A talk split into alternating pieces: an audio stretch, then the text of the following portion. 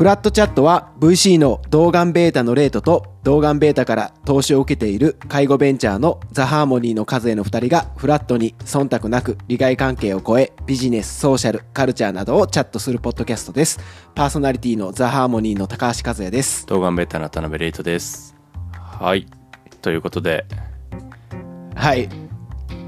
えちょっと今日僕、あの、レートさんに聞きたいことがあってですね。はい。何ですか？はい。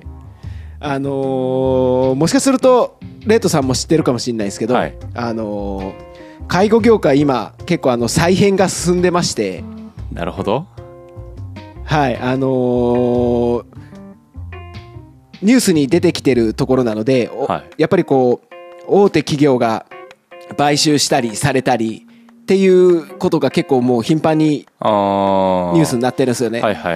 なので、なんか、多分あのニュースに出てきてないような、あの例えば全国区のニュースじゃないけど、うん。福岡の経済誌とか見ても、あのその地元の比較的大きいような介護会社が、はい。あのちっちゃいとこを買うみたいな話も出てきてるので、こうすごく、はい、あの業界の再編、再編っていうのかな、うん。そういうのが進んでいってるんで、これってその、キャピタリストとして、はいはい。そういう介護業界じゃないですか僕って。はいやっぱり介護ベンチャーなんで。そそっちからの視点とどういうふうに見てるのかをちょっと話したいなと思ってちょっとこれなるほど。あのもはい可燃性高いかなと思ったんですけどちょっと気になったんで 話したいなと思ってはい持ってきました。はい。なるほど。ああとまあ一応、はい。一応僕肩書き投資家にはなるんですけど、上場株の投資家じゃないんで、上場してる会社に詳しいかで言うと、ざっくりした話にはなるかもしれないですけどね。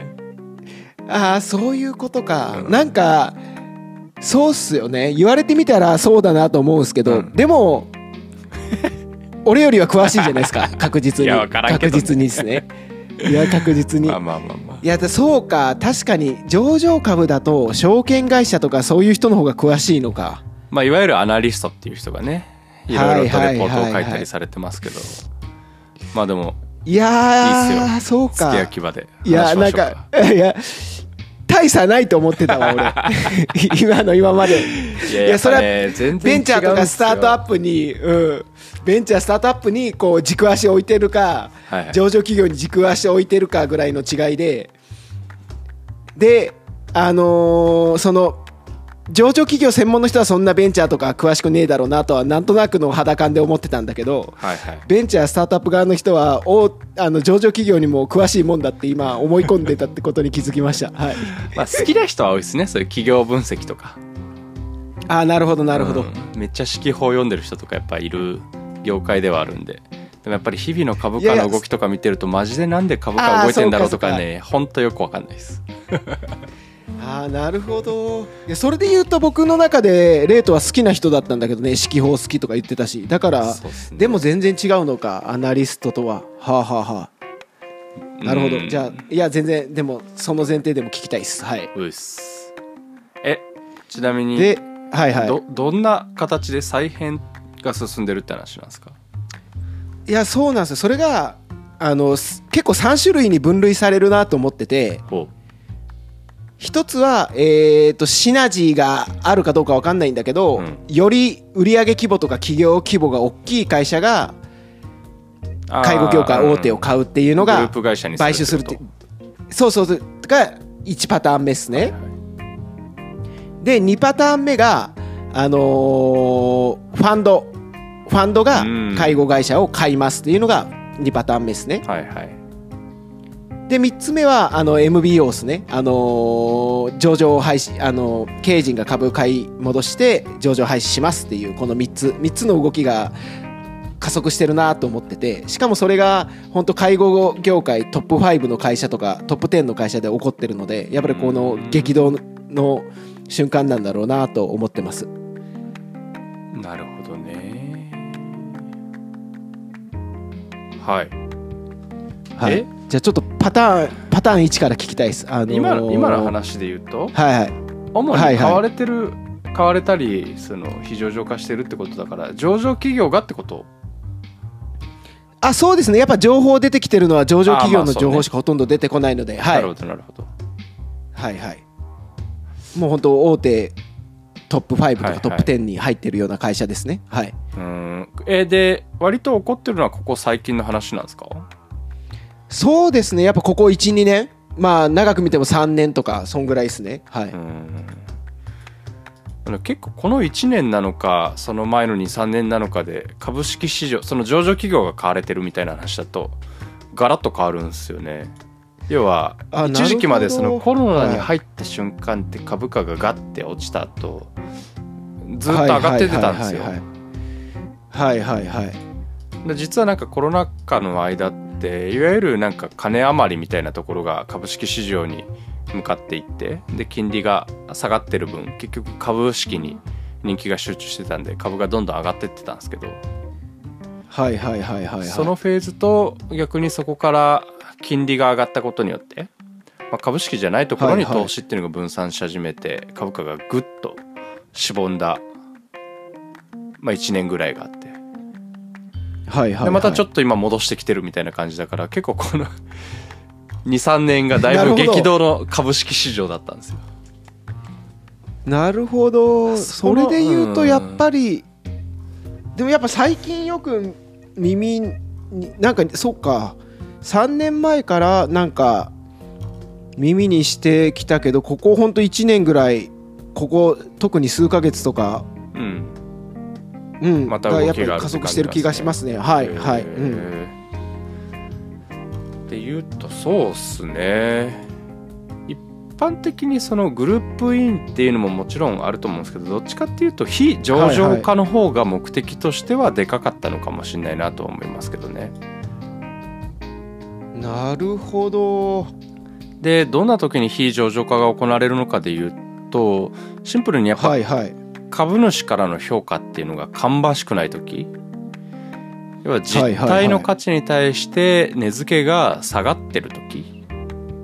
はい、はい。っ。ていうのはやっぱり上場してるメリットっていうのをき経営者側が感じにくくなるので。でさっきの話で言うと3つ目、3つ目かな？自分たちでうん。非上場化するみたいな話、うんはい、MBO なんかはまさにそうだと思うんですけど、はい、は要は自分たちで買い戻してもう一回なんか体制整えた後に上場し直した方がうん、うん、メリットがあるんじゃないのかみたいな場合うん、うん。は割と市場の影響が特に大きいですね。これは例えば PR が全然つかなくなってるだとか、プライスアーニングレシオっていう、はいはいあのい利益に対しての株価倍率、時価総額倍率がうんうんすごい低い水準になってるよねとか、はい、はい。あとは PBR って言ってプライスブックレシオっていうこれはどっちかっていうと、まあ、純資産額かなうん、うん。違う資産額に対してだはいどれぐらいの価値があるんだっけっていう指標があっうんて、まあ、これが下がってたりするとやっぱり MBO っていうのが提案が逆にめっちゃくるようになるへえ。なんかこの薄い知識だと、やっぱ上場してるとリスクもあるじゃないですか。あの株主の意見が強いとか。そうですねなんかそれよりも、あのー自分たちでちゃんと舵切りし直すんだっていう意向が強いのかなぐらいしか思ってなかったんですけど、はいはいそそんな単純な話ではないみたいな感じですか？そうですね。株主がやかましいからちょっと上場やめるわみたいなのはあんまりいないとは思いますけどね。まあそれ分かってて上場してるだろうって感じはするんで。はいはい。まあやっぱでもなんかこう事業修正するにあたってコンセンサス取るあのーコストが高いからそれだったらみたいな意思決定なのかなと思ってたんですよね。まあもちろん。あのーでもただそれだけだとやっぱりお金が伴う話なのでこの買う買わないって買収するとかうんうん。MBO するって。結局株価が高い時にやろうと思ってもなかなかしづらいんですよ。あ確かにね。あそういうことか。やりたくても、金融を巻き込めない。うん。結局割安だからうん、バックファイナンスがつくっていうはいはい。話なので、まあ、それが結局コミュニケーションできてないっていうのが株価に現れてたりするでなおかつ会社側の言い分にババックファイナンスってなんですか？あ要はそのお金を出してって話です、はい。MBO する時はいはいはい。マネージメントバイアウトの略なんですけど要ははい。経営陣がその例えば数百億の会社だったら数百億手金で出せるわけじゃなかったりするんで。そうですよね。融資受けたりしますよね。はいはい。これを融資でやればその LBO みたいなレベレッジドバイアウトとかっていう名前がついたりだとか、うんうんうんそれがまあファンドが直接買うとかだと要はファンドが買ったみたいな見え方になったりとか。はいはい逆はいはい。にまあマネージャー陣がいろいろな方法でお金を集めた箱に移動させるとかなんかそういうのは種類はあるんですけど、MBO って一口に言うと、うんうんうんうん。まあ、何にせよその自分たち以外の金融を巻き込まなきゃいけないことが多いんではい。はい。それをバックファイナンスって言ったりしましたなるほど。なのでいや改めてちょっっと聞きたいんですけど、はいはい。上場してるメリットって何なんですか？いやもう改めて聞こうと思って今。はい。まあ、一番はやっぱ調達のバリエーションが一個大きく増える。その市場からの調達っていうのができるようになるっていうのが一つ、そうですよね。直接金融ができるってことですよね。はい、はい。うんうん。ただこのパブリックオファリングしてる会社がすごい多いのかでいうと実はあんまり多くはなくて、はいはい。それ以外のメリットはやっぱり上場してる会社によって多分様々なんですけど例えば上場っていうバッジが必要みたいなはい。業種があったり、うんうんうんあとは逆に上場してそれこそ株価が上っていれば上っているほどはい。なんて言ったらいいんだろうなそのはい。経営上の取り得る多分。はい。これもでもファイナンスと一緒になっちゃうもんな。株価が伸びれば伸びるほどやっぱファイナンスしやすいんですよ、うんうんうんうんうんそれは直接金融でではなくてもってこと？両方です。市場から？市場からもあ両方。はいはい。はいはいはい。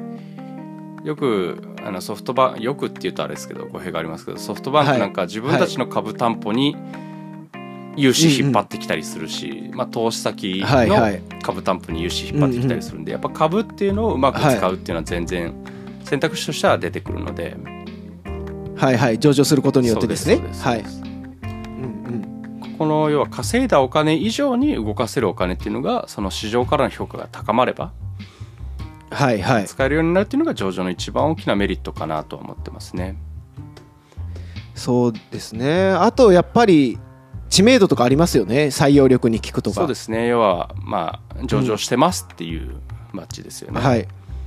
うんうんうんあとはそれ以外だとやっぱりシンプルに株主の流動化ができる。はいはいはいはい。っていうのが大きくて特にこれ IPO の時に一番大きなメリットにはなりますけれども。要ははい。その上場っていうタイミングで売るっていう目的の株主を巻き込めるのでまさに IPO かをするっていうから流スタートアップが VC から資金調達できるっていうのもこのメリットによるところですよね。はいはい。そこは理解してるんですけどその流動化がメリットになるっていうのがいまいち今ピンときてないです。なんかあのーちゃんと長期保有してる人が多い方がいいんじゃないかなみたいに思っちゃったんですけど。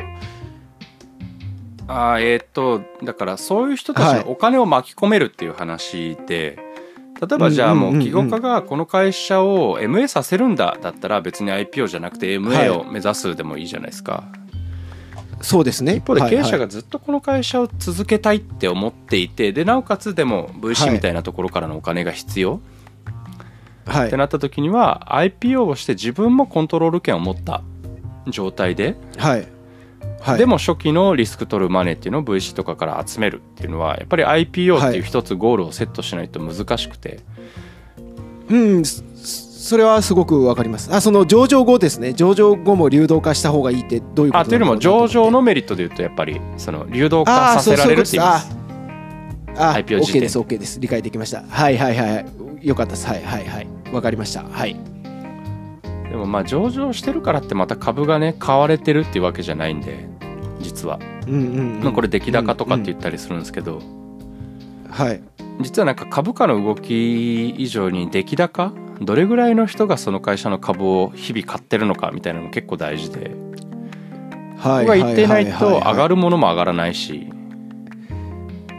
そうなんですね。やっぱ売買じゃあされてた方がいいんですね。売買されてないとですね。要は売買されてないイコール注目されてないにほぼ等しいので。はある意味で株価は安定するんですけども高くはならない。要は低くで安定する場合はいやそうか。特にこの売買が出来高が小さいことが多いような気はしてますね。いやもう徹底的にその目線なかったって気づきましたね。なんか投資でやってるんですもんね一般的には株って。そうだよな。だから安く買って高く売る。差はありますけど、いやそうです、ね、いくら安くても売買がない会社の株は。結局買ったと売れるんだっけみたいな話になっちゃうので。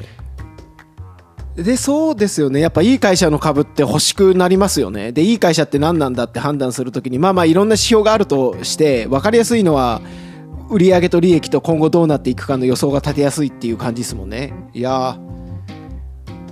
そうなんですよ。いやそうか。まあだから上場株買うっておはいいやどうぞどうぞ、はい、一概にそんなメリットがすげえあるかでいうと、はい、実はそんなに多くないんですよね。はいはいはい、まあ、ファイナンスの柔軟性が高まるっていうのが一番大きくでなおかつもう一個あるとしたら、うんうん、その外部からの資金調達において、はい、調達とその投資を分けられる投資っていうのは事業投資ですね。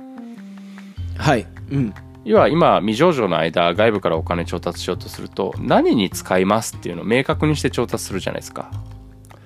そうですねこれは調達と事業投資が一体になってるっていう言い方をするんですけど、うんうん、いわゆるその上場企業に対してのファイナンス理論ってまず最初にコーポレートファイナンスという学問に入るときに僕らが習ったのは、結局この調達と事業投資っていうのは分離されているっていうのがコーポレートファイナンスの前提になると。ええめっちゃ聞きたい。はい何に使うかっていうのは一定言うんですけど別にそれに対して投資例えばパブリックオファリングを受けた人株式の増資を受けた人がモニタリングをするとかっていうまあ概念がなくて、うんうんうんうんうん、最終的に重要視されるのは結局株主に対してはリターンオンエクイティっていう ROE とか、はいはいはい、はい、いわゆるああいう経済的な株価に資するような指標、うんはい、これを明確にして例えば ROE 何倍以上のプロジェクトでやりますとか。そういう解像度でも投資を受けられる。でそれが会社にとっての今までの過去実績よりも高ければ株価として上がるし低いようなことやれてるなって思われたら株価下がるしみたいな。いや結果にコミットするってことですね。逆に言うとその結まあうんそうっすねまあ、調達と事業投資が分けれるっていうのがメリット。るっていやすごいですね。なんかそんな発想なかったのはこれに使います。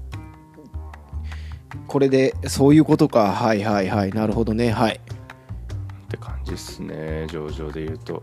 だからさっき言ったみたいに非上場化を考えるのは、やっぱりそのメリットが薄い時株価も下がっていって、はいはい、で株価が下がると相対的に調達ってしづらくなるので、はい、うんうん結果として一旦未上場化をしてもう一回例えばいいエクイティストーリーを描ける状態まで、はい、要は株主のプレッシャーがない中でやってはい。でそのバックファイナンスつけてくれた人たちにも一旦エグジットの機会を作らなければいけないので再上場するか、はいはい、もしくはそのままもう上場せずにどこかのグループ会社に入るかはいはいはい多分今回のグループ会社に入ったうちの一社ももともとあれですよね。一旦非上場化して数年後にグループインしたみたいな話だったと思うんで。あそうでしたっけ？すみませんそこまで。さっき調べたけど。あれですよね。日清が日を。あそうですそうです。はいそうですそうです。はい。日本生命さんがはい。一旦非上場化した後に多分上場っていう選択肢じゃなくてグループ会社になるっていう選択をしたんじゃないかなとは思うんですけど。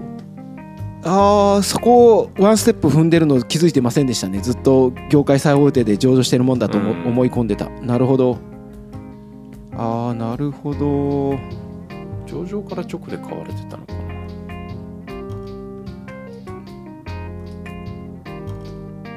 そうなのか。まあだからどっちかというと上場メリットを多分享受できなくなったみたいな話の方が強いかもしれない。し逆に、まあ、それに付き合う人が出てきたっていうのは逆に言えば多分介護業界もっと改善すれば、例えば利益率が上がるとかなんかそういうロードマップを示せたんでしょうね。それが市場に対してはなかなか示せなかったり、まあ、そのための資金っていうのが市場からは調達できなかったけど、非上場化することによってそれが実現できるっていう判断が経営陣にあったのかもしれない。へえいやなんかあそうなのか。いやこれってじゃあ介護業界にとってポジティブかネガティブかっていうとそんな単純な話じゃないってことなんですか？なんか、まあ、でもどうなんだろう。その立て続けに起こってるっていうのは結構、はい、あのなんて言うんだろう、はい、重要なことだと思うし、うん、うん、上場市場ではあんまりそれが説明できてないけれども、うんうん、一定の割と大きいお金を動かす人たちが、はい、いやいやこれ絶対非上場化した方がいいでしょっていう何かしらのエクイティストーリーが介護業界で立つようになってるっていうことなのかもしれないですけどね。ああなるほど。その視点がなかったんでやっぱ話してあの金性高いけど出してよかったなと思ってて。なんか僕はなんか本当日本生命さんとかいろいろ事業をやってるじゃないですか、はいはい、こう幅広く。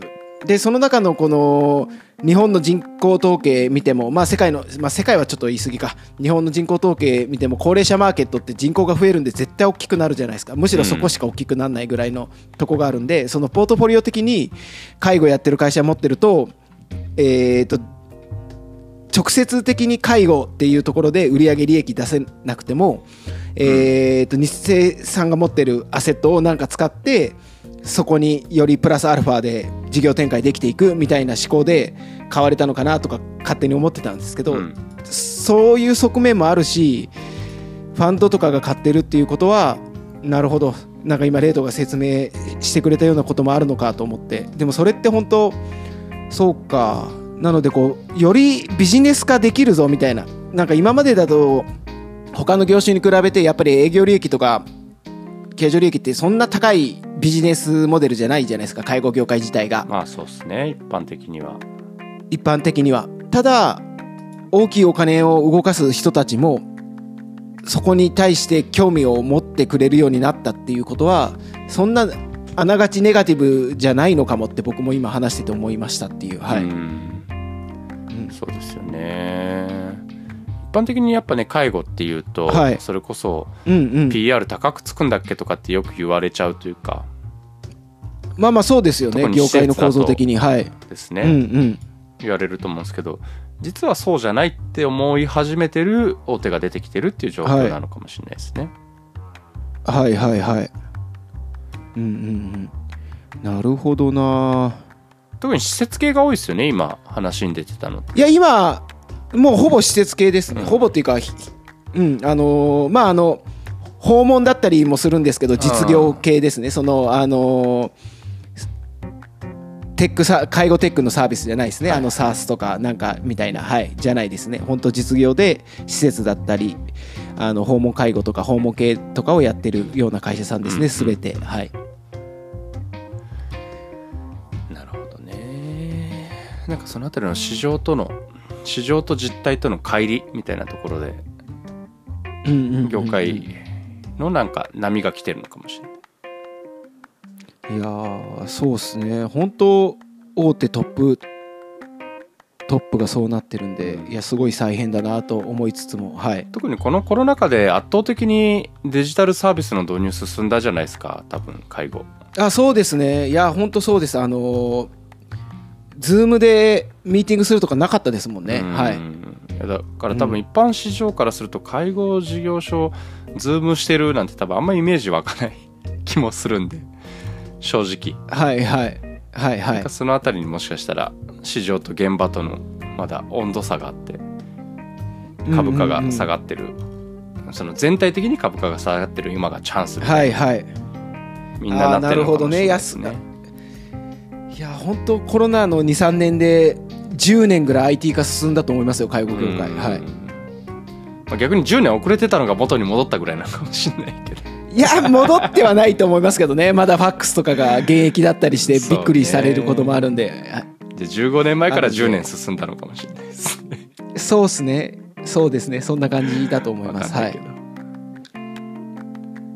うん。なんかどっちかっていうとそういう話かもしれないですね、あーすげえ適当なね。適当なこと言ってます。がいやいやあのこれフラットチャットなんではいあのなんかあのと投資番組とかないんで全然はい。これいつだかのこういうのをねアップルの戦略話してた時と一緒で僕以外の世界の頭脳がおそらくより的確なことを書いたレポート出してる気がするんで。いやそれをあのいあのなんていうんですか的確に自らキャッチアップしていって全部そういうレポート読んでますっていう人はそもそも聞いてないと思うんではいまあね確かにあのはいはいせめて我々がちゃんと読んどけよみたいな話かもしれないけどいやいや、まあ読んでないです。読んでないですね。いやいや、それはちょっと今、耳が痛かったなと思って、はい、レポートを。気になってんすよね止まりですもんね我々いやあニュース、ニュース見て、あの、独自見解があるんですけど、レッドさんどうですかみたいな感じなんで、いや、ちょっと反省点ですね。確かにその点は。はい。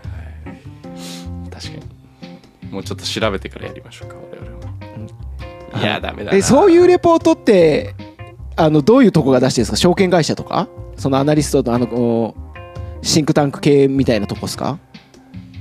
いやーもう多分非上場化みたいな話になるとアナリストレポート書いたところでお客さん別に喜ばないんで。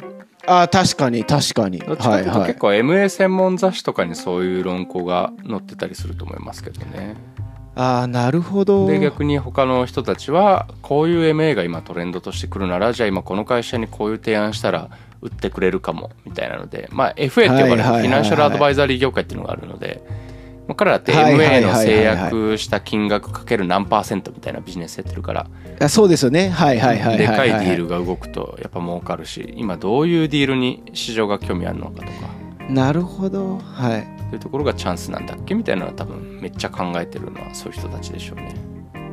いや、確かに、はいはい。あ、それ、雑誌って言ったけど、なんか、レポートみたいなんで売ってないのかな？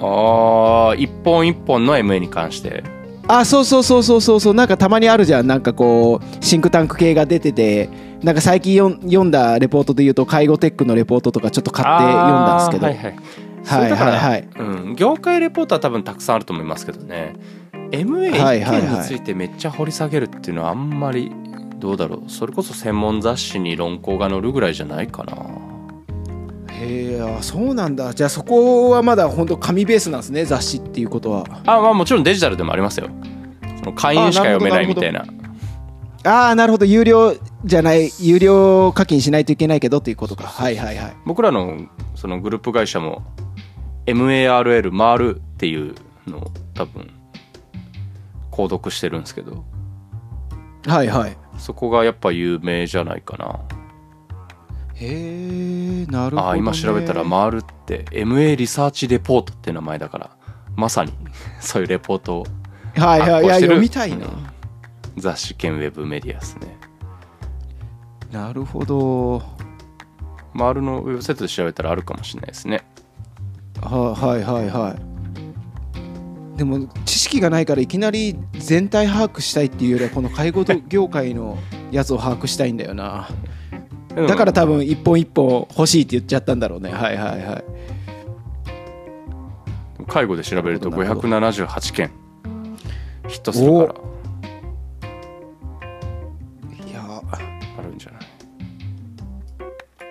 で今僕も調べてたらやっぱりあの紙のやつは休刊になってたりしますね。あそうなんだはいはい。やっぱそうなんだだろうな。はいはい。まあね不便ですからねうん、紙うん、まあそうなんですよね。今や特にこういう業界誌って一人だけが読むわけじゃないじゃないですかはいはいはい。紙だと一人しか読めないんではいで。しかも出社しなくなってると出社しないと読めないみたいな感じになっちゃうからどう考えてもオンライン版の方が人気っすよね。うんうん。人。気出ますよね。いや本当だすげえ。やっぱ業界誌すごいっすね。すごいっすよ。マニアックいやはい。大手のその日経さんとかに出てるやつよりもちっちゃい MA 情報とかバーって載ってますね。今僕も調べたんですけど回る。そうっすね。まもともとレコフっていうデータベースの会社、はいはい。データベースのサービスもやってるんで、うんうん網羅性は多分ここが一番高いんじゃないかな。なるほど。シンプルに。なるほど。まあでも何事もそうだと思うんですけどもこの記事になってる時には業界がすでに動いた後だったりもするんで、まあまあそうっすよね、まあ、日経新聞読んでてもはい。経営がうまくなるわけじゃないのと多分一緒でもっと一時情報を取りに行くみたいなのが大事なんだろうなと思いますけどね、うんなるほど。確かに。僕らはい。門外漢の人はこういうの読むのが多分一番 業界を把握するっていう意味では分かりやすいです、なんうん。まず一歩目からはですね。はい、うん、か意味のない 意味のない ディスりをしてしまった気が。いやいやいやそんなことそんなこと全然ないです。だってちゃんとアクションにつなげないといけないですから、はいはい。なんか薄かったよねで終わると多分この後も薄いんで、はい、こういうのあるよっていうのすごいはいありがたかったです。はい。いやーフラットチャット何でもあり感すごいっすね、マールのいや何でもあ話してるポッドキャストあるかな、いやあるんじゃないですか？株株とかあの MA のなんかあるじゃないですか、投資いや聞いたことないですけど僕のポートフォリオはそうね。ザ・ハーモニーに全ベッドなんで別に他の、はい、株買いたいとかないんであれなんですけど、なんかディグルと投資向けのポッドキャスト番組とかあるんでこうママールによるととか言ってるんじゃないですか、はい。まあ、マールはでもその中もさらに MA ですからね。はいはいはい。マニアックだからな。まあいいや。皆さんでものなんか MA 盛り上がってきてる感ないですか？なんかしテレビ CM とかでもよく放映されるようになったなみたいな。だから事業承継とかが関わってきてるからですかね。テレビ CM やってんだ。いやテレビ見ないから。やってますやってます。MA のテレビ CM やってんだ。売りませんかってやってんすか？いやあのー買いませんか？はい売りませんかあのー事業承継でお悩みの方ぜひうちに相談をみたいな。え AKB とか出てますよ。僕もだ誰かは分かんないですけど。はい。とはかこの前見た番組はもうその会社が全部スポンサーしてて番組自体作っててこういう会社があります。ここは MA で成功しましたみたいな。へえなるほど、ね、はいあの福岡のベンチャースタートアップの会社も出てましたよ。はい僕知らなかったですけど。へえはい。まあ M&A はね今流行ってますね。さっき言った FA っていうフィナンシャルアドバイザリー業務っていうのがまあ伝統的にあったんですけどこれはどっちかっていうと売り FA 買い FA とかって言って、要は売る側に1人買う側に1人ついてはい。なんか要は代理人としてゴリゴリこの人たちが交渉するみたいなのが伝統的な MA だったんですよ、でもこれって要はめっちゃ労力かかるじゃないですか。はいはいはい。うん。でコース多そうですよね。はいはいだからこそでっかい D 案件じゃないと。なかなかはい。MA を本腰入れてやってくんなかったんですけどやらないっていうところが多かったんですけど多分そのはい。CM やってるところとか最近現れてきたその仲介って呼ばれるパターンで、はいはい。そうですね。仲介です。仲介です。はい。MA の売りも買いも両方この一社で見ます。はいはい。で両方から金取りますみたいな感じになると、要は2倍売り上げが立つんでお同じディールやってるはいはいうんうんうんうんうん。シンプルに考えれば2分の1のディールサイズでもやれるんですよ。はいはいはいはいはいはい。でなおかつ小さくなればなるほどかかる経費も実はちっちゃくなる。うんうんうんうん。傾向がやっぱりあるので、そうなるともう要は伝統的な FA が受ける案件の10分の1とかそれこそ100分の1ぐらいのやつでも数をこなすと結局こっちの MA やった方が儲かるよねみたいなパターンが出てきてるので、はいはい。要はある意味で営業力勝負みたいなところ営業力勝負で案件たくさん集めてなるべく手間かけず両方から売り上げを立てるみたいな、まあ、そういう手法が一定確立されてきてるっていうのが多分この MA 仲介の市場で。それこそここ数年でめちゃくちゃ上場企業出てるし軒並み株価高いんですそうですよね。うんうん。よねやっぱそれもさっき話したようにあ後継ぎ問題とかもあるんですかね？超高齢社間会で。違いなくあると思います。へえそうっすよね。はいはいはい。なるほど。ですね、まあ、伝統的な MA のやり方の方がやっぱりお互いの利益を追求するっていう意味でははい。大事で、で仲介だと結局どっち側に有利な条件でやってんだっけ？みたいなのが本来であると疑義が出るじゃないですか。買う側は安くは買いたいし売る側は高く売りたいみたいな。まあそらそうですよね。そらそう。はいはい。でも案外その売る側もその高くもう1円でも高く売りたいみたいなうん。話じゃないような人が増えてたりだとか、ああそうですよね。この思いをあなんかそこでもありました。あのその番組気になって見たんですけど、やっぱこの思いを持ったままやってくれる人に売りたいみたいな、うん、うん、うんうん。だからメディア型のね MA マッチングのサイトとか出てきたりもしてて、その思いに共感してくれた人が買うって名乗りを上げるとか、はいはい、なんだったらうもうほぼ無料みたいなパターンとかも出てきてたりもするんで。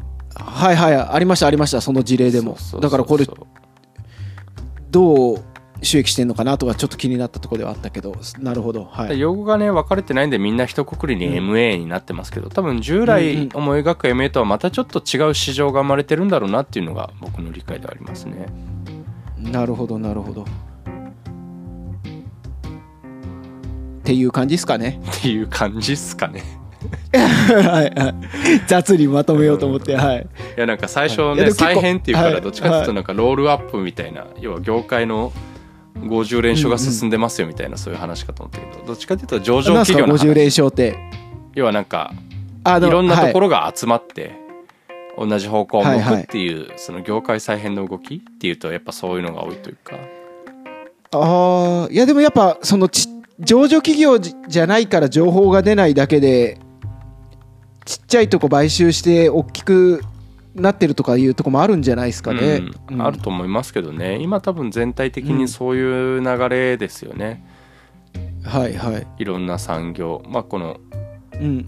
なんて言ったらいいんだろうな。箱型のビジネスが特にそうなってると思うんですけど、うん要はその事業やりたい人がオーナー兼経営者兼業務執行者みたいな、はい。になりがちじゃないですか。箱型ビジネスって、うんうんうんうんでそれかもう雇われしかないみたいな。うんはいはいはいはいはいはい。っていう領域が結構昔からあったんですけどだいぶそこうんのうん。なんかそこが滑らかになってきていてグループ会社なんだけども独立的にやれますよみたいな話もあればはいはいはいはいはいはい。例えばフリーランスなんかはまさに僕そうだと思っていて今までだったら会社の社長やんなきゃいけなかったのがフリーランスでもいいよっていうのでフリーランスの美容師とかはい。セラピストとかまさにこういうのって自分の店持つっていう手前にもう一個干渉地帯ができてるみたいな話とか、あとはもう結構女性の社会進出みたいな文脈の中で言ってもこれも結構面白かったのがクリニック系病院とかでもやっぱはい。り女性で自分で借金背負って自分のクリニック開くってそのライフスタイルの変化その子供を産むってなるとシンプルにやっぱ産む期間は運営できなかったりもするんで、いやーそうですよね。いろん育休とかそういうレベルの話じゃなくて。ね。はいはい。もうシンプルにそういう話があるんで、なかなか独立できにくかったのが。うん。うんある意味で経営の部分を人に任せてグループインすることで雇われの委員長みたいなのになると実はすごいそこがはい。はい融通きくようになったりとか、グループ間で仕事が融通できたりとかっていうので、うんうんうん割となんかうん女性比率の高いクリニック領域例えば眼科とか歯科とか、はいはいでも今まで箱型でやってたみたいなところはだいぶなんかそういう再編の動きみたいなのが出てきてるよねとか。はあはあはあはあ。なるほど。そっか。そういうメリットもあるのか。そう。だから結構この箱型でオーナー兼経営者兼職務執行者みたいなのは業界どんどん変わってってんなって感じしますね。いやーなるほど。確かにいやそうだよね。だってそうやった方がね自分が得意なこと本来得意って言ったらおかしいな。やりたいことに集中できる面もあるのか本当今みたいに。集中できる、るっていうのが多分一番大きくて、うん。はいはいはい。やっぱ経営ああんまり適切な表現じゃないけどブルシットジョブもあるわけじゃないですか。いやまあありますね。はいはい はい。そのね自分のやりたいことを実現するためには仕方なくやるんだけど、それだけはい。を切り出してやりたいかって言われたら別にやりたくないみたいな仕事もやっぱ経営ってやんなきゃいけなかったりもするんで。いやそうですね。やりたいことをやるためにやんないといけないって感じですもんね。だからそのやんはい。はい。だからそこを切り出してそのさっきのクリニックのドクターで言ったらドクター業務に専念できますよとかなるとメリットでかいなって僕もすごく理解できました。ですね。だしもしかしたらドクター以外のことが本当はやりたいかもしれないしその病院を通じて実現したいことがあるとかってなるとより病院系のところは人に任せたいみたいなのって多分あったりするはいはいはい。そうですね。だブルシットジョブ的なことが好きな人もいるかもしれないですもんね。僕らがブルシットって考えているのが。はいはいはい。そうなんですよ。すごいな。どんどん横道にそれていきますね今日。はいはい。でもまとめられたくなったんでもうまとめてもらおうと思ってます。はい。レイトさんに、はい、そうですね。まあ結論これがフラットチャットですと。はい。はい、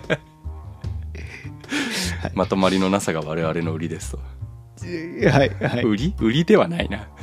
まとまりのなさを愛してもらえると助かりますね。うん、はい。まあでも業界やっぱ介護業界のこの流れは多分介護業界で働いてたら耳にしてると思うので、うん、ニュースとかで。でそれってどういう背景があるんだっけってそもそも MA とかって何なんだっけっていうのはすごく話せたので実りの多い回になったと僕は信じてます。はい。ありがとうございます。いいまとめを。はいまとめれました。フラットチャットを聞いてくれて、はい、ありがとうございます。感想、質問などは概要欄の Google フォーム、もしくは、ハッシュタグ、フラットチャットでポストをお願いします。僕ら本当、モチベーションになるので、ぜひお願いします。フラットチャットは、ひらがなでフラット、カタカナでチャットです。では、また次回、バイバイ。ありがとうございました。